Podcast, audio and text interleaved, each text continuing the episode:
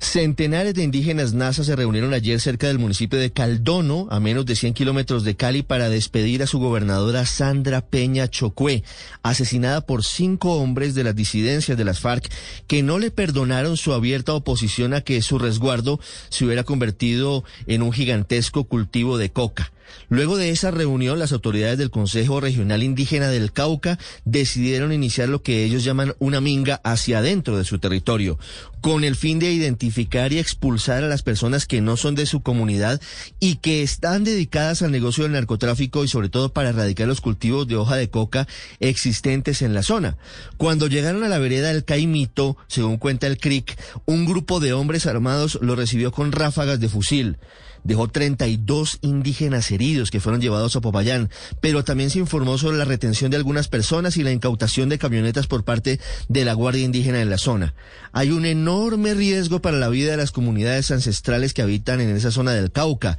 en donde hacen presencia las disidencias de las FARC por medio de la columna de Agoberto Ramos, que sería la responsable del asesinato de la gobernadora Peña Chocué